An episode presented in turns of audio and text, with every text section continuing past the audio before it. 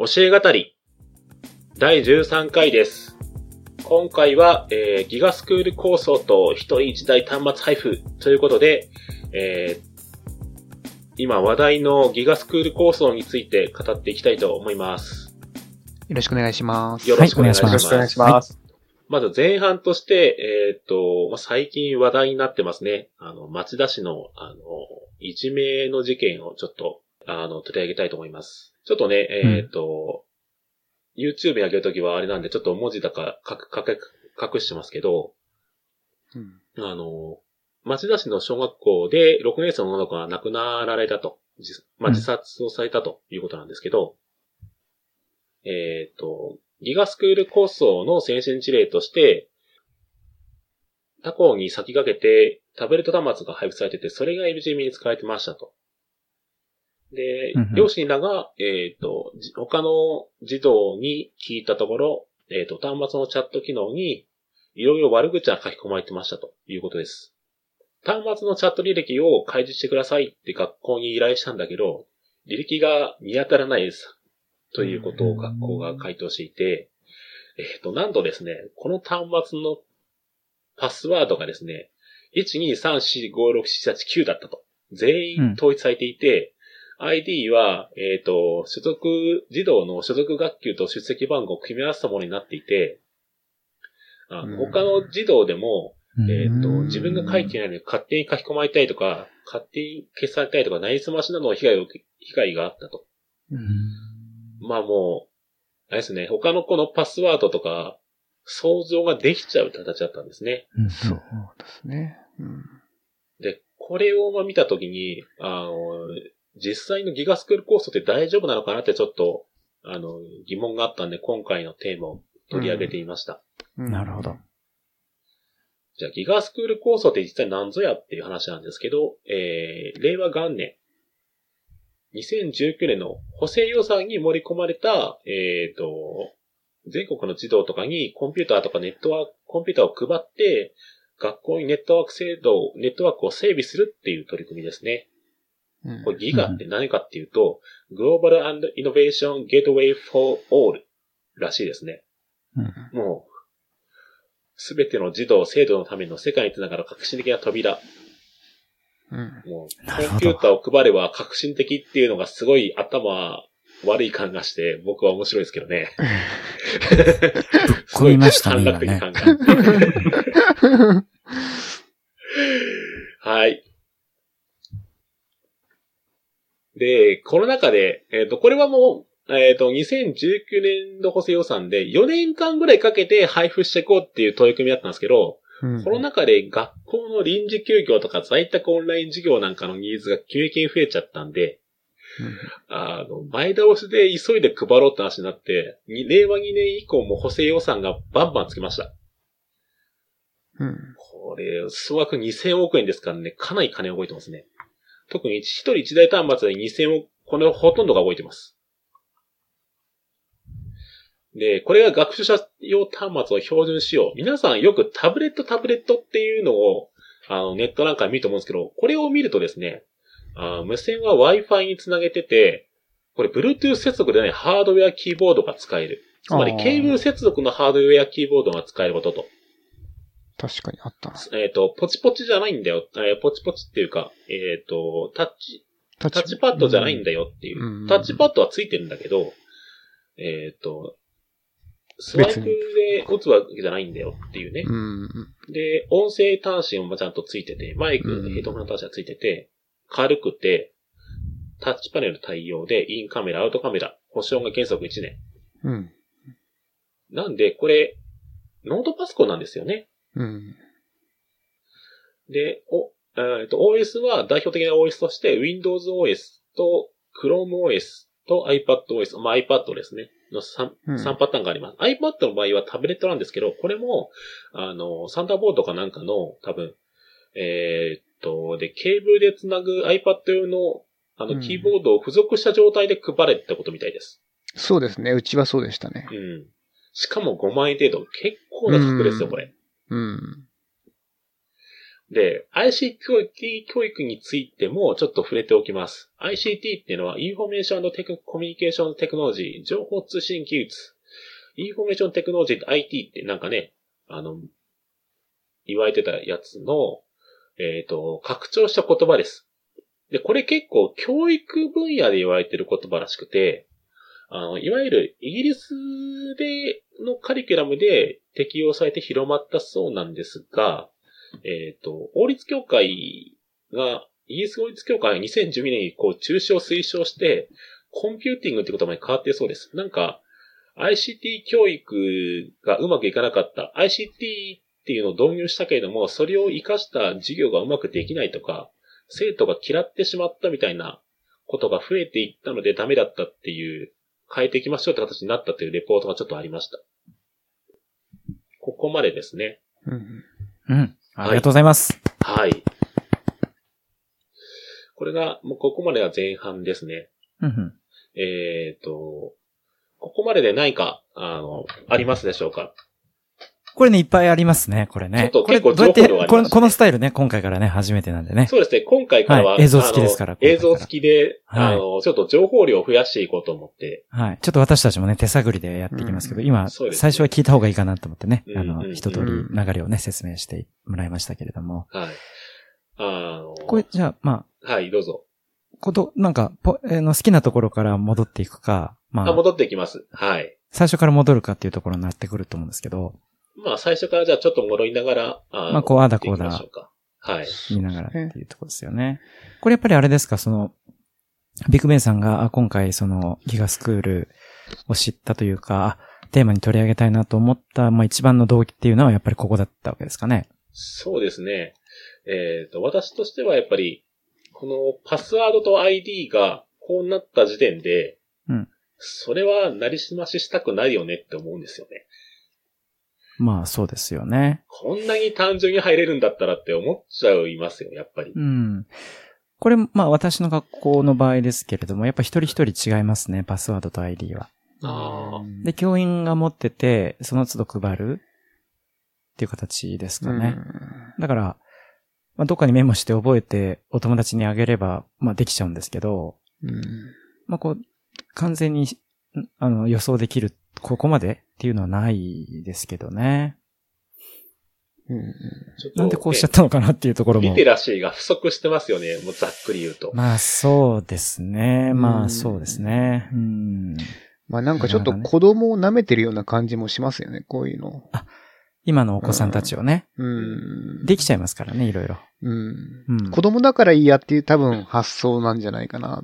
ああ、昔のね。なるほど。で自分たちは多分、もちろんパスワードとかちゃんと管理すると思うんですけども、うん、まあ、学校でやってる、まあ子供たちだったら特に何もないなとかっていうふうに思ってのことなのかな。うん、これがまたね、先進的な取り組みをしている学校がこれっていうのがね、もう、悲しい、悲しい。まあ実際問題、多分、ど大変なんですよね。うちなんか1000人、1000人いてパスワード個別にやって印刷して、うん、えー、それを紙に印刷したパックを作って、切って、うん、えー、担任の先生に渡ししてとか、割り振ってっていうのを、まあ、今そのギガスクールが始まって、あの、担当の方がいらっしゃる、うん、あるいはね、あの、超市町のそのコンピューター関係の方がいらっしゃるんで、業務としてやっていただけますけど、先進的な取り組みだとするとするのならば業務外なので、うん。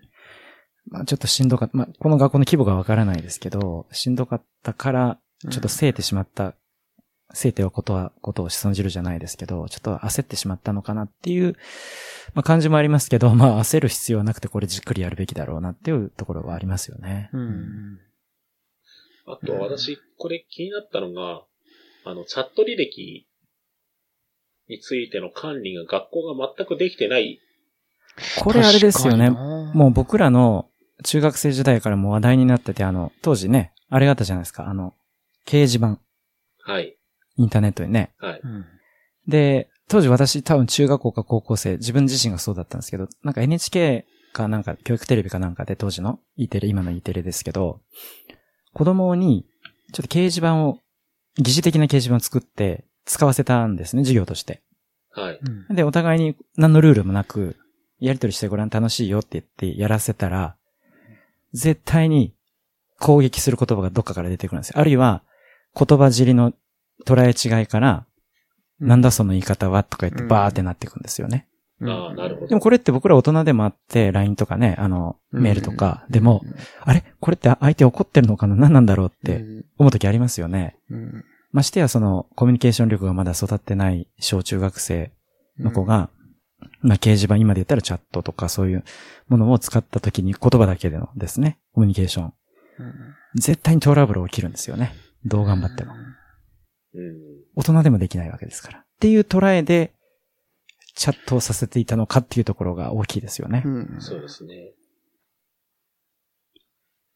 これチャットの履歴って、はいちなみに、あ、まあ、どうぞ。あ、うん、チャットっていうのは、何のチャットなんだろう？た端何なん末ですかねこれ一体ない意味がよくわかんなかったな、これ読んでて。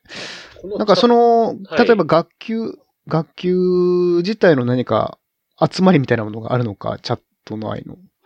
それとももっと自分たちで LINE とか入れてやったのか、何なのか。これがわかんないです。かなーっていう。まあ、二つの可能性が。ありますし、その学習ツールとして、ああ、のそっかそっか。お友達のとこにに書き込む、書き込めるっていうのがあるんですよ。みんなで一緒に書き込むっていああ、う。なるほど。そういう機能があるんで、うんそこで書き込んでるのかもしれないですね。その手書きかも。なるほど。キーボードじゃなくて手書きかもしれないですけど、あ、このアイディアいいよね、ぐるぐる、僕のコーチといいよっていうのができるんですよコンピューター上なるほ。どであの、離れてても。そっか。で、そのルームに、うん常に、このパスワードで四六時中入れるとするのならば、うん。授業外の時間に入って、ああ、なるほど。なんか悪いこと書いて置いていくってことは可能。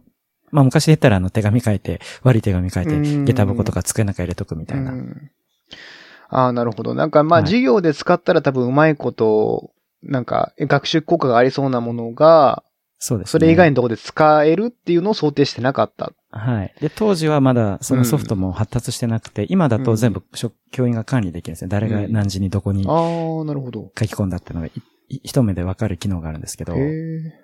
あの、日々アップデートされてて、いろんな機能ついてるんですけど、いろんな会社が。まあ当時は多分なかったんじゃないかなと。なるほど。そっか。まあでもリラキーは残ってると思いますよ。どっかに。ああ。うんわかんそうないですけどねいう、逆に残らな、残るようなツールを使うべきなんですよね。そもそもで言うと、ね。まあそうですね。少なくとも残す、そうた、たどれるようにっていうのはうん必要だったかもしれないですね。うん。あと、はい。まあまあ、そんなとこころで。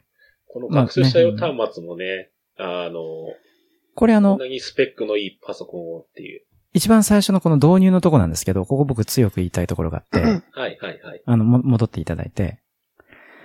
あのーそうですね。あ、え、次の次？あ、ちょっと一個前。もう一個前。もう一個前ですかね。もう一個前？あ、ここ次。ここなん、あ、つ次の次。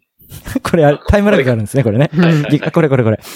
これあのーこれ、に、令和元年の12月にパーンと打ち出されて、僕どっかの配信でも言ったかもしれないですけど、あの、学習指導要領を作っている学校のカリキュラム、教育、こういうことやっていきましょうって、授業こういうこととか、こういう子供ね、やっていきましょうっていうのがあるんですけれども、その中では、あ、そ、それを作ってる方が教科調査官とか、私学科の先生方なんですね。現場の先生、上がった方が中心となって、文科省のね、方と一緒に相談して作るんですけど、その作ってる本人たち、自分たち、あの何、教教育カリキュラム作ってる人たちが全然聞いてない状態でパーンって出されたんですね。うん。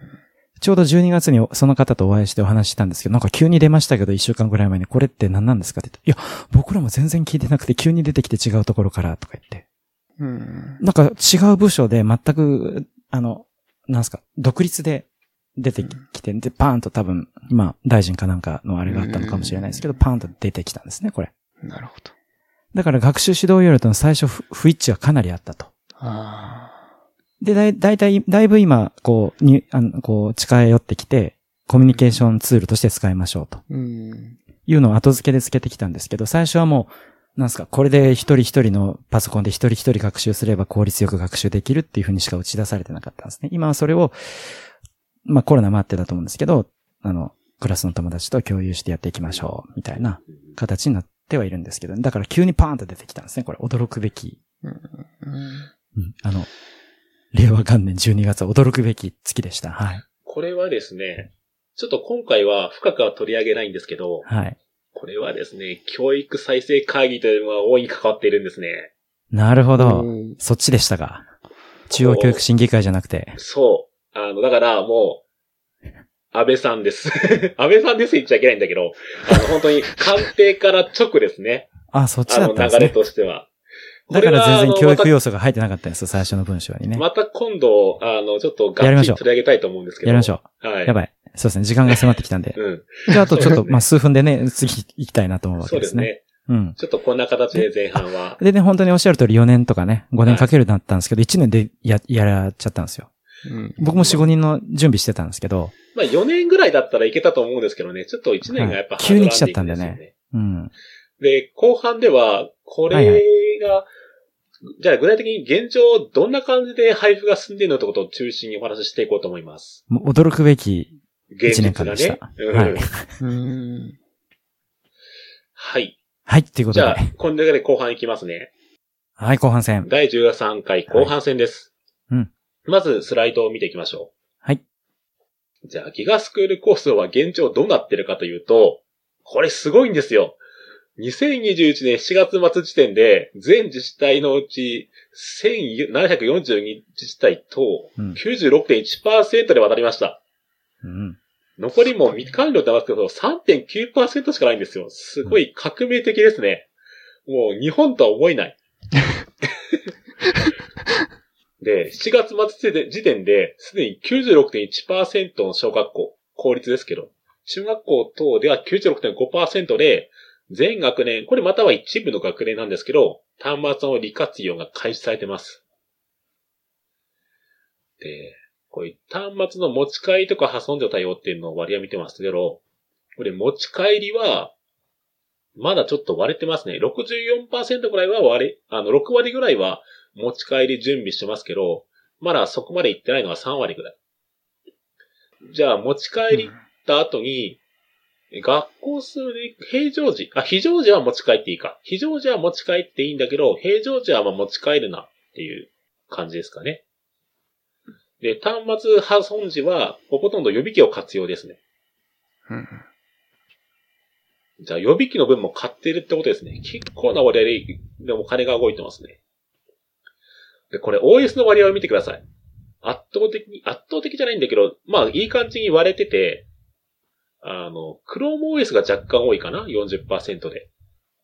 うんまあ割れてるってことは、あの、地域ごとにすごい差があるってことなんですけど、うんあと、スクールコースここもの現状行きますよこれもね、うん恐ろしいところで、高等学校もやるんですね。高校もやる。うんで、高校の場合は、あの、配布するんじゃなくて、えっ、と、BOYD、Bring Your Own Device、個人端末持ち込みを検討されている。んですよね。教科書と一緒ですよね。うんそう。保護者が負担するんですよ、これ。うんあの、保護者、だから家庭用のものを家に持って、家家から学校に持ってくるってスタイルなんですね。うんお金かかりますよね。5万円使うわけですからね。うんシングルマザーの方とかね、シングルファザーの方の家庭とかも結構負担でかいですよね。で、これポイントとしてなんですけど、えっ、と、新学習指導要領ってのが、まあ、ここの、あの、動くんですけど、小中高共通のポイントとして、プログラミング教育と ICT 環境整備と ICT を活用とした学習活動の充実に配慮っていうのの二つが付け加えられ、大きく目玉として付け加えられてるんですが、この二つには、あの、詳しい関連付けってのがあまり記載はなく、かつギガスクール構想では ICT の環境整備って後半に当たるわけですね。結果的になんですけど、先ほど、あの、前半で話があったように、なるほど。はあはあプログラミング教育についてはギガスクール構想に入ってないわけです。うん。厳密に言うと。うん。ここまでがまあ後半のスライドなんですけれども、ありがとうございます。まとめていただいて。はい。じゃあ、深掘りしていきましょですね。う。うん。私は、まあ、まずちょっと細かい話で共通させ一番気になっているのはこの端末済み OS で。ああ、これね。ここはですね、私強く言いたいです。ですよね。私、あの、先行事例として、あの、アンドロイドでやってみたんですね、特殊支援学級で。はいはいはいはいはい。アンドロイドですといろんなですね、多分あの、前半戦の町田のところもそうなんですけど、はい。あの、制限かけてなかったと思うんですよね、あの時。うんうんうんうんあの、そうすると時間制限とか。で、あの、アンドロイドだと、例えば休み時間の時は使えませんよとか、1日何時間までですよ、このアプリはとか、設定ができるんですね。うん。そうすると、あるいはその、履歴も細かく取れるんですね。外部アプリで。うんうん。ところがですね、iOS の場合はそれができないんですね。アプリ間の干渉ができないんで、うん。とかそういう、こう、良さが、あの、よ良さ悪さがあってですね。で、iOS の場合は3歳児から使えるんですね、直感的に。うん。で、Android 系は、まあ、小学校1年生か、まあ年長さんぐらい。うん、で、Windows 系はもうちょっとね、小学校2年生以上じゃないとちょっと使いづらいとうん。いうのもあったりして、まあ iOS うちが入ってるんですけど、いいなと思うんですけど、でも、その制限が全くかけられないんで、うん。無法地帯になる可能性はありますね。なるほど。なんでこの結果見て、あ、ChromeOS が多いんだっていうのはちょっと、僕いいなと思いましたね。ところがうちは iOS なんでちょっとやめてほしいなとうん。思っているところですね。ああんまり言えないですね。あんまり言えないですけどね。はい。私が思ったのは、これ、なんだろうな。実際運用したら絶対問題だと思うんですけど、あの、引っ越ししたらどうなんでしょうかね。え、これ、でも学校から配られるから学校に返して別なものがまた渡されるとか。あ、そういうことなんですか？なんか引っ越したらどうとかってありました？フィジクマスさんの娘さんの場合。ういや、そういうことは特には言われてないですけども。結局学ね。校に返すだけなのかなって思ってた。そこって、ほら、契約書とかだとなんか歌ったりとかするべきだと思うんですけど、なんかありませんでした？全くないですね。うなんとなく、これあの、現場も曖昧です。ですよね。うん。うん実は小中のも持ち上がりも微妙で、うん。本来多分その子付けでずっと持っていくんですけどう、ん。小中のところでき切るんです、うちの町の場合は。そうしない。と何千人の、の Wi-Fi の設定をまた変えないといけないんで、そりゃそうだ。それだけでも相当な労力がかかってしまうから、1年で6年だったら6年で使っていたものを次の1年生に回すっていう、こうん。う、うん。本来は違うんですけど、まあそういう使い方をしせざるを得ないっていうのがありますね。なんで引っ越しに関しても OS が違うとか、うん。うん。あるんでしょうね。いや、アメリカでよくあるのは、アメリカ、これアメリカの話になっちゃうんだけど、アメリカって、州ごとに、あの、いわゆる学習指導要領が違うみたいな感じなんですよ。教育方針、教育、あの、内容が違うと。だから、州から州またぐような引っ越しをすると、教科書が違うんですね。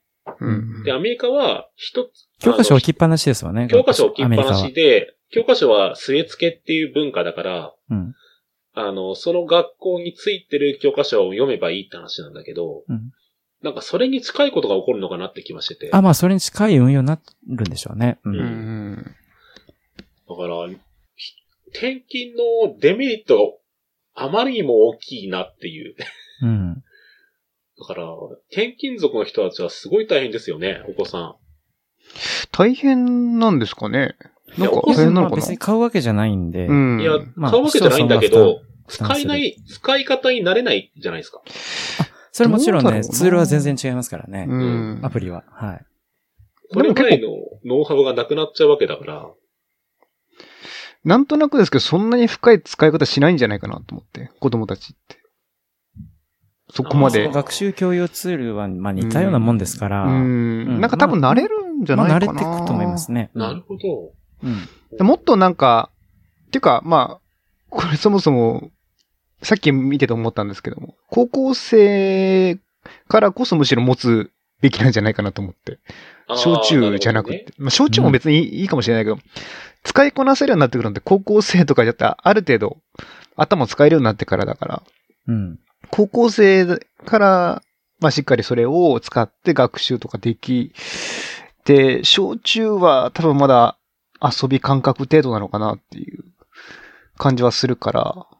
まあそうですね。まあ中はいけるかなって感じしますけど、小はおっしゃる通りう、ん。ま紙に勝るものはない、まあどっちがいいか悪いかとかね、あんまりあるんですけど、あの広さが狭いですからね、画面の中だけしかないんで、うん。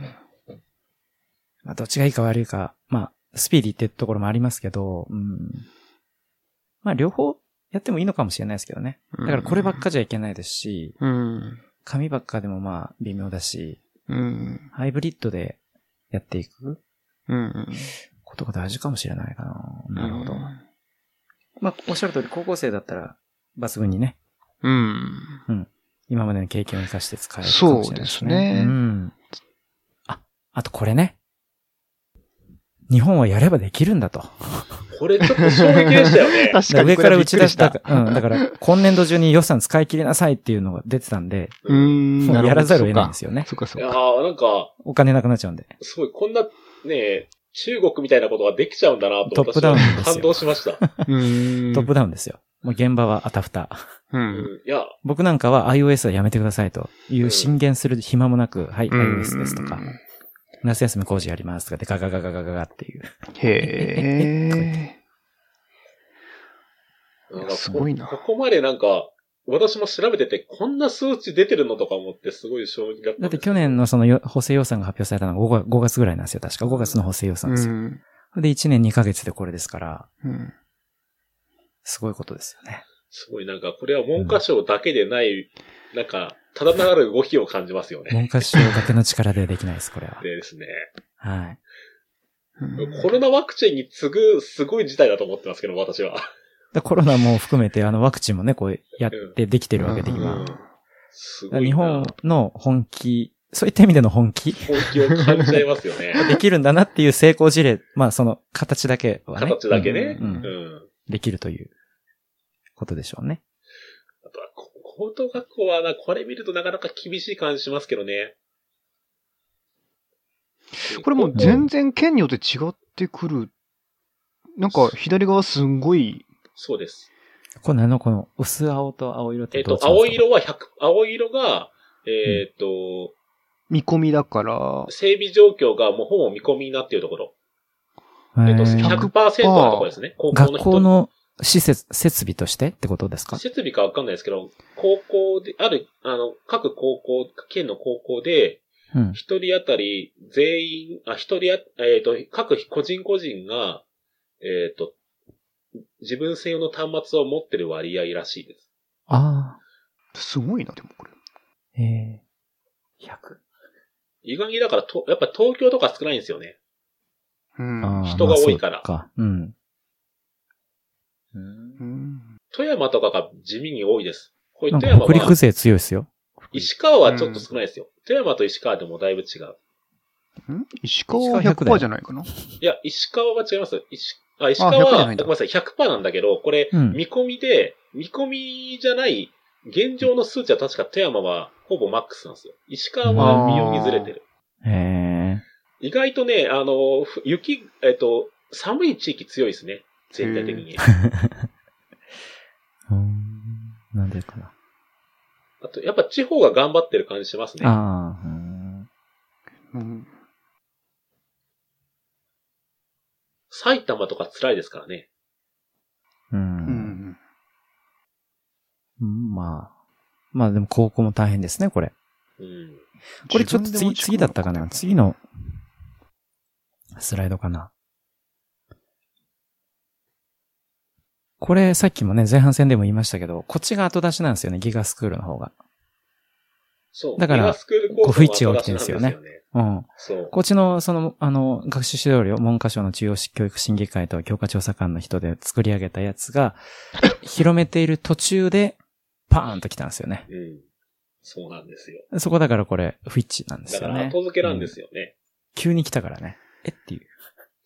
全く何の予兆もなくね。これはなかなか皆さん気にしてないところだと思うんだけど、どうなんだろうな。あんまりね。だからこれに合わせて後から来たんじゃないかなっていうね。そうそうそうそうそう。まあ、もしくまあいいいいことですけどね。うんい。いことはいいことなんだけど、あの、まあね、あの、先進国の中で 一番ね、ICT の設備が、あのね、あの、一番最下位だったんで。そうですね。うん。お金がかかってますよね。うん。2000まあ、億、ただそれ、うん。2000億動いたわけなんですね。そうですね。これ珍しきことですね、教育界においては。えっ、と、確か、でもお金はそこに。にかけるかって僕逆に思っちゃいましたけどね。令和1、1年度に2000億、補正予算2年度、3年度に2000億ずつだから多分6000億ぐらいかかってるんですよ。うん。すごいお金がかかってますね。うん、なんか教育にお金今までかけてなかったんだけど、そこかなっていうのをちょっと思いますけどね。そこかなっていうね。うん、まあでも、あってもいいですけどね。うん、ただ、あの、賞味期限があるんでね、これ。